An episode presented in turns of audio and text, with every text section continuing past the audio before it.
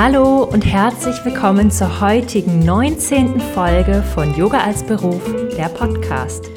Ich bin Antonia, Yogalehrerin und Yoga-Mentorin aus Berlin und teile hier im Podcast meine besten Tipps und auch ganz viele Interviews dazu, wie du dir ein erfolgreiches, entspanntes und erfülltes Yoga-Business aufbauen kannst. Und heute habe ich ein Thema mitgebracht, was, glaube ich, ganz viele umtreibt. Sei es direkt in der Yoga-Ausbildung, kurz danach oder auch wenn man schon ein bisschen unterrichtet hat. Und zwar, wie macht man sich eigentlich richtig selbstständig als Yogalehrerin, sei es Teilzeit oder Vollzeit? Über diese Themen möchte ich heute hier im Podcast sprechen und ich freue mich sehr, dass du da bist, dass du zuhörst und hoffe, dass du einfach für dich ganz viel mitnehmen kannst. Wenn noch persönliche Fragen aufkommen oder irgendetwas unklar ist, dann wende dich super gerne auf Instagram oder per E-Mail an mich und dann bin ich sicher, dass wir für alles eine Lösung finden. Ich teile heute mit dir sechs Schritte zum Erfolg als Yogalehrerin. Das sind so die sechs Schritte, die ich einfach wichtig finde, die man durchlaufen muss, damit man ähm, sein Business so richtig aufstellt. Und zwar zuallererst brauchst du erstmal eine gute Ausbildung. Es kann eine oder mehrere sein, einfach wo du dir sicher bist, dass du in dem Stil, in dem, in der Richtung, in der Vertiefung, wie auch immer, auch ähm, arbeiten möchtest. Ähm, der zweite Schritt ist, dass man sich, und das klingt jetzt vielleicht erstmal so logisch, so wieso sagst du das überhaupt? Aber du solltest ganz genau wissen, was du eigentlich möchtest. Warum möchtest du eigentlich selbstständig sein als Yogalehrerin? Was ist deine Vision? Wo soll es für dich langfristig hingehen? Das muss man unbedingt für sich klar haben, denn es werden definitiv Herausforderungen kommen auf diesem Weg und es ist einfacher, durch diese hindurchzukommen und auch zu wachsen, wenn wir uns unser Warum immer wieder vor Augen halten. Da, der dritte Schritt ähm, ist die finanzielle und steuerliche Klarheit. Du musst einfach ganz genau wissen, was sind deine Finanzen, welche Versicherungen brauchst du, was sind deine Fixkosten, was musst du an Steuern zahlen, musst du ein Gewerbe anmelden, musst du selbstständig sein. Wir kommen da gleich auch noch dazu, aber dass du da quasi so in diesem ganzen Strukturgerüst Klarheit für dich hast. Als drittes ähm, musst du dir genau überlegen, was ist eigentlich besonders an dem, was du unterrichtest. Also man könnte auch sagen, eine Nische finden. Für wen möchtest du Yoga unterrichten? Ist es für Schwangere? Ist es für SportlerInnen? Ist es für was weiß ich, was auch immer du anbieten möchtest?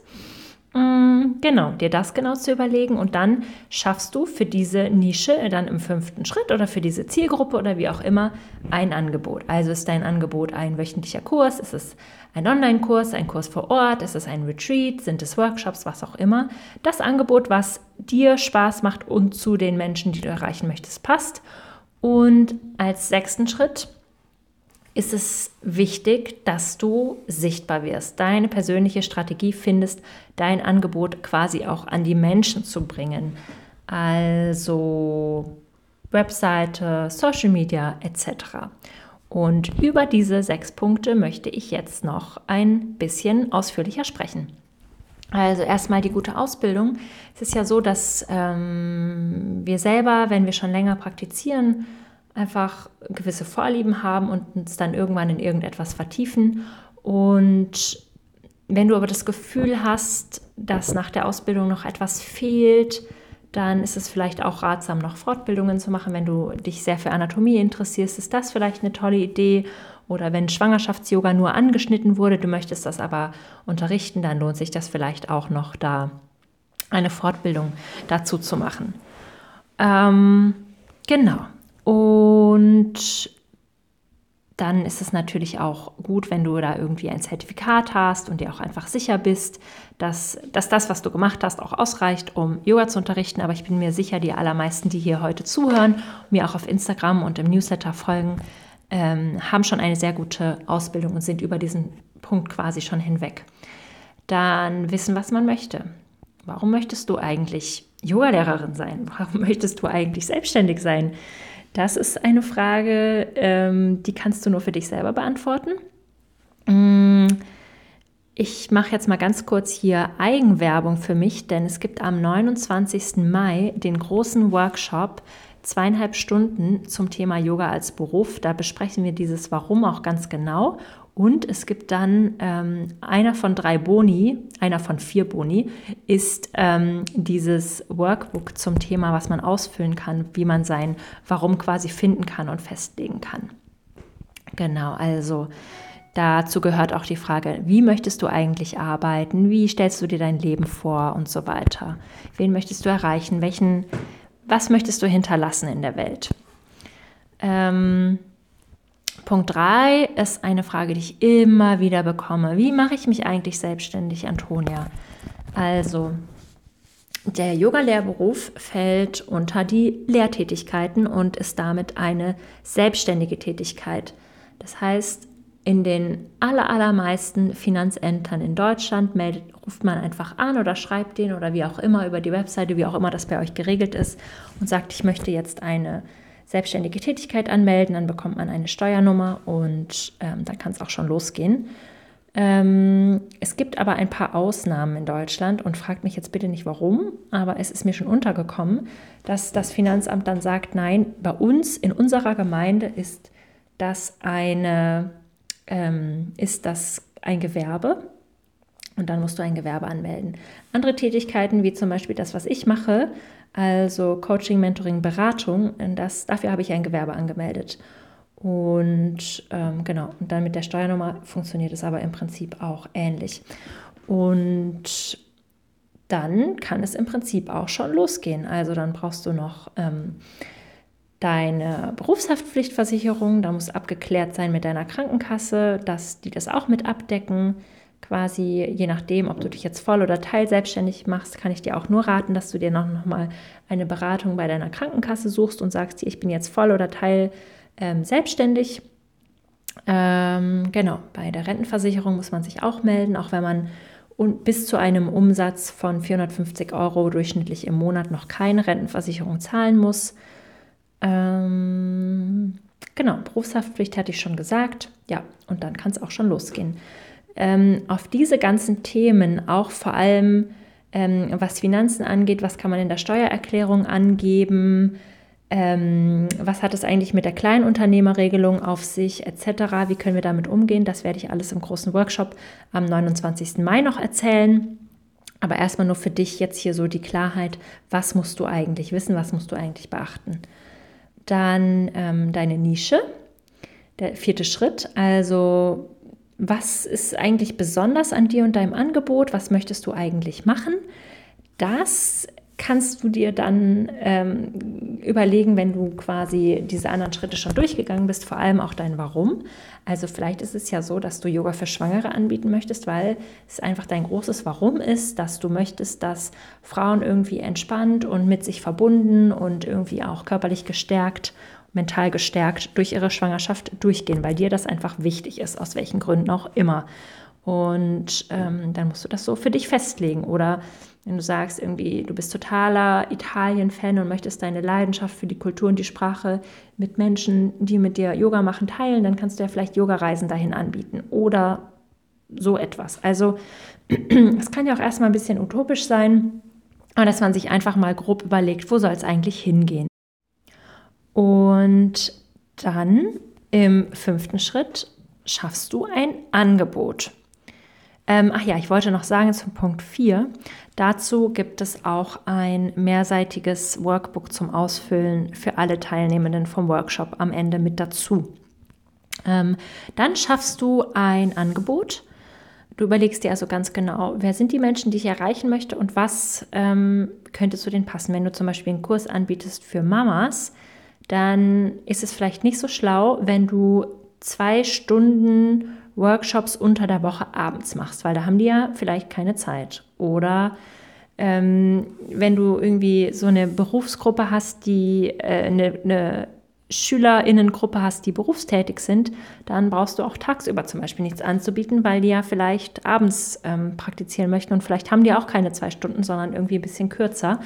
Oder wenn du zum Beispiel Business-Yoga anbieten möchtest, dann ähm, kannst du dir überlegen, was brauchen denn die Berufstätigen? Müssen die jetzt den Handstand lernen oder müssen die eher was machen für mentale Entlastung, Schulter, Nacken entspannen, ähm, vielleicht den Rücken stärken, so dass du dir genau überlegst, was brauchen die Leute, mit denen ich zusammenarbeiten möchte.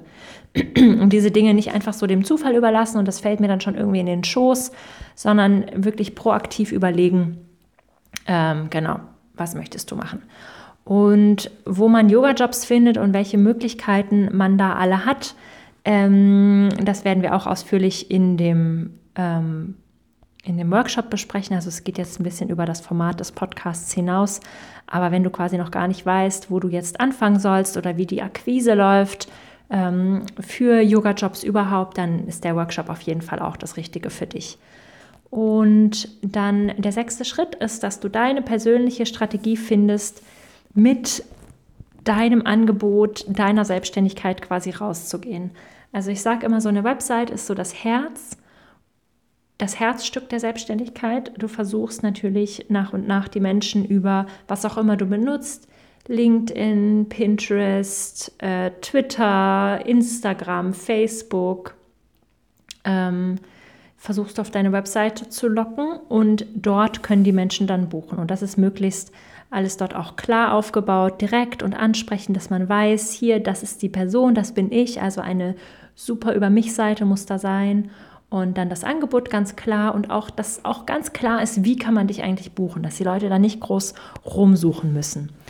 Und ähm, wenn du dann quasi deine Zielgruppe kennst und dein Angebot, dann ist es auch gar nicht mehr so kompliziert mit ähm, der Social-Media-Strategie, weil wenn du die Leute ganz genau kennst, für die du quasi arbeitest, dann ja, weißt du ja auch, was deren Bedürfnisse sind, wie du die erreichen kannst, was die interessiert, was die brauchen, was die wissen wollen und so weiter und so fort. Also das ist auch immer so eine Sache, die ich sage, wenn man diese Schritte im Businessaufbau vorher durchgegangen ist, dann ist Social Media nicht mehr kompliziert. Wenn man aber nicht genau weiß, für wen man etwas anbietet und was man anbietet, dann ist es tatsächlich schwierig, so einen Instagram-Feed zum Beispiel ähm, mal mit Inhalten zu füllen. Ähm, genau, also ich habe ja schon gesagt, beim Workshop gibt es dieses Mal vier Boni, also meinen Fahrplan in die Selbstständigkeit, dann zwei Workbooks und der vierte Bonus ist dieses Mal noch eine Einführung in Social Media für Yoga-Lehrerinnen, weil ich immer wieder dazu einfach so, so viele Fragen bekomme. Wie stellt man das an? Was braucht man da? Wie zeitaufwendig ist das? Redaktionsplan? Ähm, was muss ich da machen? Wie kann ich das einfach gestalten? Wie kann ich es ansprechend gestalten, so dass es irgendwie auch ähm, ja, nicht stressig ist? Ähm, ganz genau. Und dann geht dein Angebot quasi auch schon in die Welt. Also dann kann es losgehen. Ähm, und du brauchst ja auch keine großen Sorgen machen, wenn es nicht von Anfang an mega einschlägt wie eine Bombe. Also ich sage immer, Yoga-Business-Aufbau ist ein Marathon. Du brauchst Zeit, die Menschen müssen dich erstmal finden, die müssen erstmal Vertrauen zu dir aufbauen. Und brauchst dich dann nicht als eine schlechte Yogalehrerin zu fühlen, dann du bist wahrscheinlich eine sehr gute Yogalehrerin, die einfach erstmal sich auch an diese Business-Seite der ganzen Angelegenheit gewöhnen muss, weil ich finde, Yoga zu unterrichten ist das eine, aber ein Business damit aufzubauen, von dem man zumindest zum Teil auch leben kann, ist eine ganz andere Sache. Und das ist auch noch ähm, eine Sache, die ich dir unbedingt ans Herz legen möchte, ist, dass du keine Scheu vor Zahlen hast. Und wenn du da Scheu davor hast, dann versuch dich da ein bisschen zu disziplinieren und dich immer mal wieder an deine Zahlen zu setzen. Sei es Insights bei Instagram auszuwerten, dann weißt du, welche Postings am besten ankommen. Sei es, dass du mal über ein paar Monate ein Haushaltsbuch führst, damit du ganz genau weißt, was eigentlich deine Fixkosten sind. Also wenn du nur mit der Idee spielst, dich irgendwann mal selbstständig zu machen, dann ist es ganz, ganz wichtig, dass man sich ähm, anfängt, mit seinen eigenen Kennzahlen irgendwie so auseinanderzusetzen. Kennst du deine Newsletter-Abonnenten? Weißt du, wie viele da sind? Weißt du, was deine Öffnungsrate ist? Weißt du, ähm, was, äh, was du an Steuern zahlen musst oder musst du nichts? Also Ne? Bis fällst du noch unter die kleine Unternehmerregelung. Also, dass du so für dich das alles ähm, ganz genau klar hast. Das kann ich dir nur als Tipp mitgeben. Und ich weiß, das ist jetzt so ein richtig unsexy, blöder, langweiliger Herzenstipp von Antonia, aber ihr kennt mich. Hier wird immer Tacheles geredet. Und mein Steckenpferd ist ja auch einfach, ähm, die Struktur mitzugeben. Deswegen erzähle ich im Workshop alles ganz, ganz haarfein und genau, wie das abläuft mit der Steuer, mit den Finanzen, mit dem Papierkram, was man da alles machen muss, wie man Social Media aufbaut, etc. Ähm, weil man muss davor keine Angst haben, es ist nicht mega zeitaufwendig, es ist einfach so, dass man das einmal für sich klar bekommen muss, aufbauen muss und dann geht das auch schon alles seinen Gang und man kann sich dann quasi zu 90 Prozent dem Yoga-Unterrichten widmen oder vielleicht zu 80 Prozent und der ganze Papierkram, ähm, Marketing etc., Finanzen, das verfällt dann auf die restlichen 20 Prozent. Ich sage immer, das ist das Yoga, die 80 Prozent sind die Magie und der Rest, die 20 Prozent, sind die Strategie und wir brauchen die beide, aber das Yoga unterrichten, also wirklich dein Licht in die Welt zu tragen, das ähm, wird immer noch das Wichtigste sein. Genau. Also, ich danke dir schon mal ähm, dafür, dass du heute zugehört hast, weil es bedeutet ja auch, dass du dich auch selbstständig machen möchtest. Und es braucht einfach noch mehr wirklich gute und erfolgreiche Yogalehrerinnen, denn nur wenn wir auch einen gewissen Energieausgleich für unsere Arbeit bekommen und uns damit auch irgendwie sicher fühlen, können wir wirklich mehr geben, können wir mehr Menschen unterstützen, können wir mehr Menschen auch erreichen mit diesem wahnsinnigen Geschenk, was das Yoga auch ist, was wir auch alle selbst in unserem Leben erlebt haben. Deswegen ist das einfach so wichtig, dass man das von Grund auf vernünftig aufbaut und sich da selber nicht mit ausbrennt. Ähm, genau, also wenn du noch Fragen hast zu unserem Workshop Yoga als Beruf. Das ist ein sehr interaktiver digitaler Workshop zur Voll- oder Teilselbstständigkeit, in dem ich auch wirklich alle Fragen, die persönlich noch aufkommen, noch beantworte. Wir sprechen auch über Krankenkassenzertifizierte Kurse, Retreats, Workshops, ähm, Yoga-Organisationen. Wir sprechen über Datenschutz, über Steuern, über wie man Yoga-Jobs findet, über Versicherungen. Genau all das und noch viel mehr. Und wie gesagt, unsere vier Boni, die, den Fahrplan, die zwei E-Books und die Einführung in digitale Sichtbarkeit für Yogalehrerinnen. Also, wenn dich das anspricht, dann melde dich super, super gerne, entweder über meine Website, über den Link in der Bio auf Instagram oder über den Link in den Show Notes beim Workshop an und ich würde mich super, super freuen, dich dabei zu haben. 29. Mai, ein Samstag, morgens 11 Uhr bis 13.30 Uhr und mit einer kleinen Pause zwischendurch, aber wirklich nur eine kurze 5-Minuten-Pause. Genau, das wird grandios. Also, ich danke dir fürs Zuhören von der heutigen Podcast-Folge, meine Liebe. Wenn Fragen aufkommen, du Anmerkungen hast, irgendetwas, dann melde dich super, super gerne bei mir per E-Mail oder bei Instagram. Und bis zur nächsten Woche wünsche ich dir einen Happy Yoga Business Aufbau. Deine Antonia.